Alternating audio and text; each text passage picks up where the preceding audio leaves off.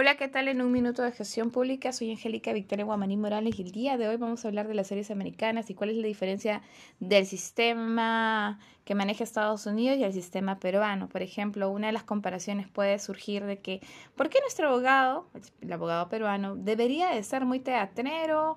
No debería ser muy teatrero, debería ser una eminencia en el dominio de la palabra en el sentido de que este, exagere este, esta técnica de, litigación oral, esta técnica este, laboratoria prácticamente, ¿no? Que sea exagerado, que debe, así es, es un buen abogado. Eso es cierto, es falso, vamos a responderlo. A ver, cuando hablamos de, primero vamos a hablar de las series americanas. Por ejemplo, nosotros como peruanos hemos consumido muchas series americanas, entre ellas podríamos citar La Ley y el Orden, que obviamente alguien debe de haber visto siquiera un episodio de La Ley y el Orden. Ya, dentro de la ley del orden ustedes van a ver mucho la figura de un juez, dentro de los juicios, un juez, abogado de la defensa, fiscalía, testigo y aquí una persona, un grupo de personas que hace de jurado. Este grupo de personas son civiles, o sea, no conocen términos jurídicos, son cualquier persona, cualquier ciudadano que se le llame y tiene que asistir. Obviamente estas personas para estar allí han tenido que pasar por una etapa de selección. Esa etapa de selección se da antes del juicio y lo hacen los abogados de la fiscalía y el abogado de la defensa. Escogen quienes van a tener como parte del jurado antes de resolver un, antes de ir a la etapa de juzgamiento. Ahora, en este proceso en el sistema americano, ellos manejan lo que es el sistema adversarial, en el sentido de que ambas partes pueden presentar a sus testigos. Por eso es que siempre en las películas americanas vemos, ah, un, un, testigo sorpresa, así, ¿no? Como parte de la película, un, un eh, parte como de desenlace, esa parte ahí, como que, wow, sorpresa. Ya, ¿en el Perú se puede dar? No es diferente nuestro sistema. Ahora, vemos aquí también la figura de que el abogado es muy teatrero, el abogado hace uso mucho de la palabra, de la retórica, expresiones exageradas. Yo diría que es teatrero, o sea, la palabra que puede escribir el abogado americano en este punto es que es teatrero. ¿Por qué? Porque no necesariamente le tienes que explicar no solo a un juez que maneja términos jurídicos, le tienes que explicar a un grupo de personas que no son abogados, que no conocen mucho de leyes en el sentido de que saben lo básico, este, personas que no dominan el tema, sino que tienes que jugar con las emociones y las percepciones de estas personas para que vayan a favor tuyo, ¿no? Ahora, todo esto se da dentro del sistema adversarial. Eh, por ejemplo, eso lo han visto mucho, lo van a ver mucho en el sistema de, perdón, en la, serie de la ley y el orden. Ahora tenemos la ley de los audaces, que en inglés es SWITS, o no, SUT, SUT se le llama, la verdad, disculpe mi inglés. Ahora, esta serie habla mucho, tenemos como personaje principal aquí a Harvey, eh, tenemos también como personaje este, a Luis, tenemos a... Ay, ¿cómo se llama la pareja de Harvey que me olvidó su nombre? Es este... Selma no es Donna, Donna. Donna, tenemos a Rachel, a May. Esta serie se basa prácticamente en que Harvey, que es un erudito en derecho, pero más que nada es un poquito soberbio, egocéntrico. Su personaje es soberbio y egocéntrico. Ya, y se cree el mejor de todos. O sea, la imagen que él pone de un abogado es un abogado así fuerte, no imponente, en base a los sacos que usa, el estilo, todo eso. Todo eso se va a tratar la ley de los audaces, ¿no? La imagen que proyectas como abogado.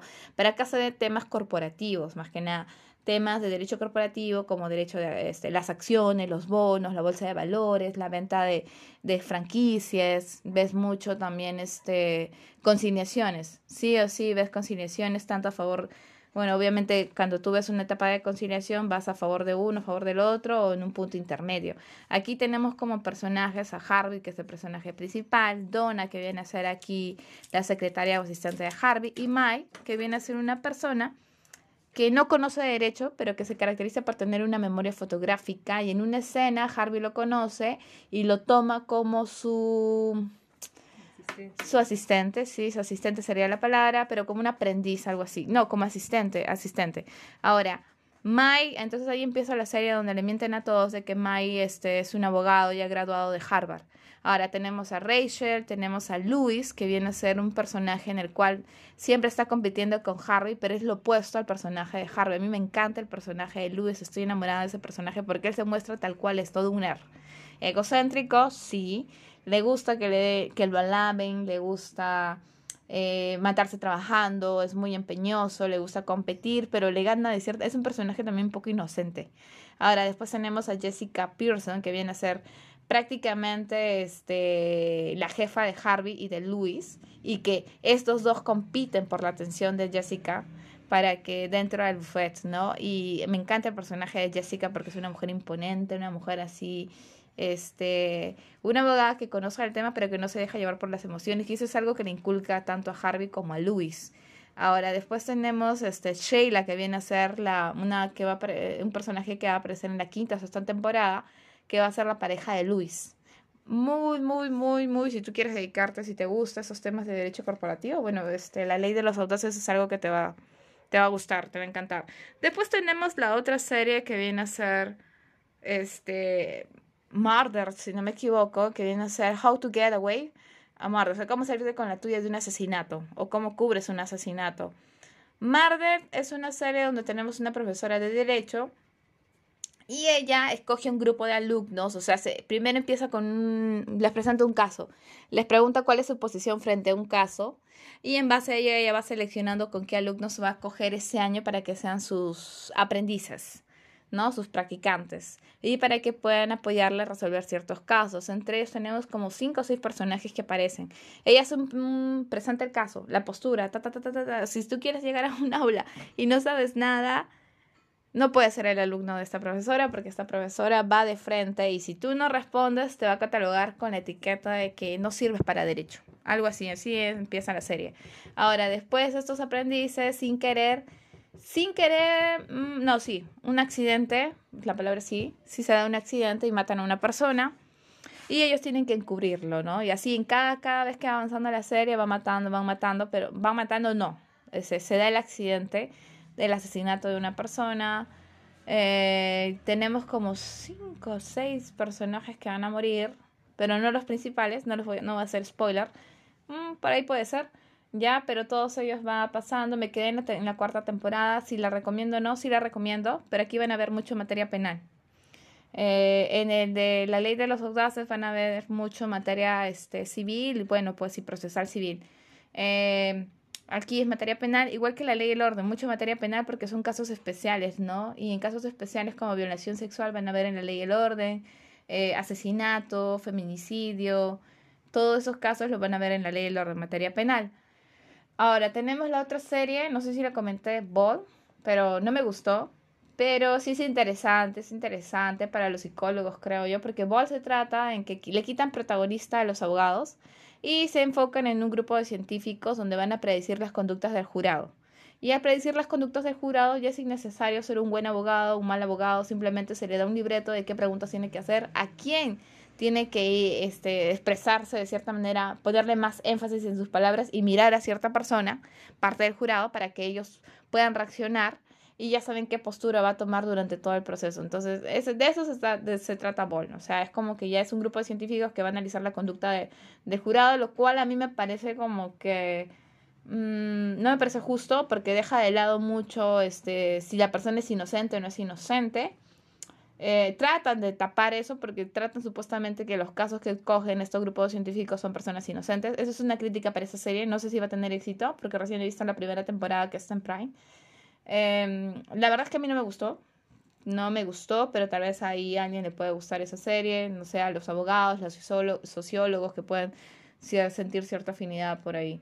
Ahora, Todas estas series pues, nos muestran la clara imagen del que sistema adversarial que es el que maneja Estados Unidos, donde tienen un grupo de personas civiles, y al tener este grupo de personas civiles como parte del como el jurado, el abogado tiene que hacer uso de la retórica, de la oratoria, tiene que ser teatrero, porque le va a explicar todo su caso a personas, su teoría del caso a personas que no manejan términos jurídicos, que no saben de derecho. Entonces, dentro del sistema peruano, nosotros no tenemos un sistema así, nosotros tenemos el sistema acusatorio. El sistema acusatorio se basa en que yo voy a explicarle mi caso, si fuera el abogado de la defensa o si fuera fiscalía, al juez.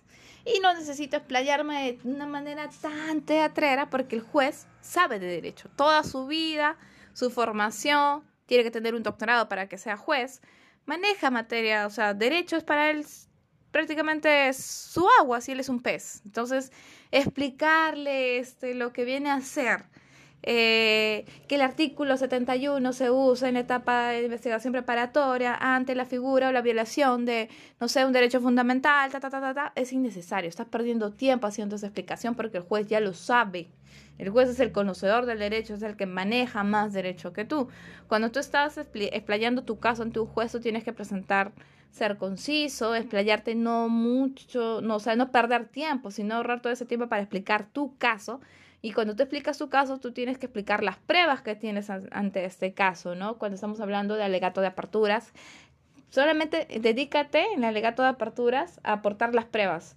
Este día tanto narras los hechos de manera objetiva, hechos, no, no conclusiones, que también aquí viene una, es diferente eh, cuando tú haces el alegato de aperturas. El alegato de aperturas, su esencia son hechos y ahí vas nombrando las pruebas que tienes. Nada más. Esa es la, la estructura en el alegato de aperturas.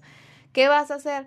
Que no, es por gusto. Puedes, puedes ponerle un título a tu alegato de aperturas, ¿no? En base a la teoría del caso que estás manejando. Cuando yo digo teoría del caso, me estoy dedicando a cuál es la teoría inicial con la cual yo, la, mi postura, por ejemplo, mi postura va a ser que él es inocente en base a todas las que ella me ha dicho, en base a las pruebas que tengo, yo tengo que demostrar desde el inicio al final inocencia. ¿Qué pasaría si en el proceso me doy cuenta de que me ha mentido mi defendido? ¿Yo qué hago? Bueno, pues si me ha mentido, yo tendría que ver este, en qué etapa puedo negociar para que le den la pena mínima a esa persona que yo estoy defendiendo. Es lo único que puede hacer, pero no puedes mentir. O sea, si tú ya te estabas dando cuenta, ¿no? Porque a veces ganarse la confianza de tu defendido es un poquito difícil. Pero es algo que ya con la experiencia creo que todos van a poder manejarlo. Y el lunes se van a dar cuenta si es inocente o no es inocente. Todo eso. Bueno, ese sería el primer audio enfocado a lo que viene a ser este, las series americanas y nuestro sistema. De ahí vamos a hacer un audio del contrainterrogatorio y el interrogatorio de una manera rápida y dinámica. Gracias.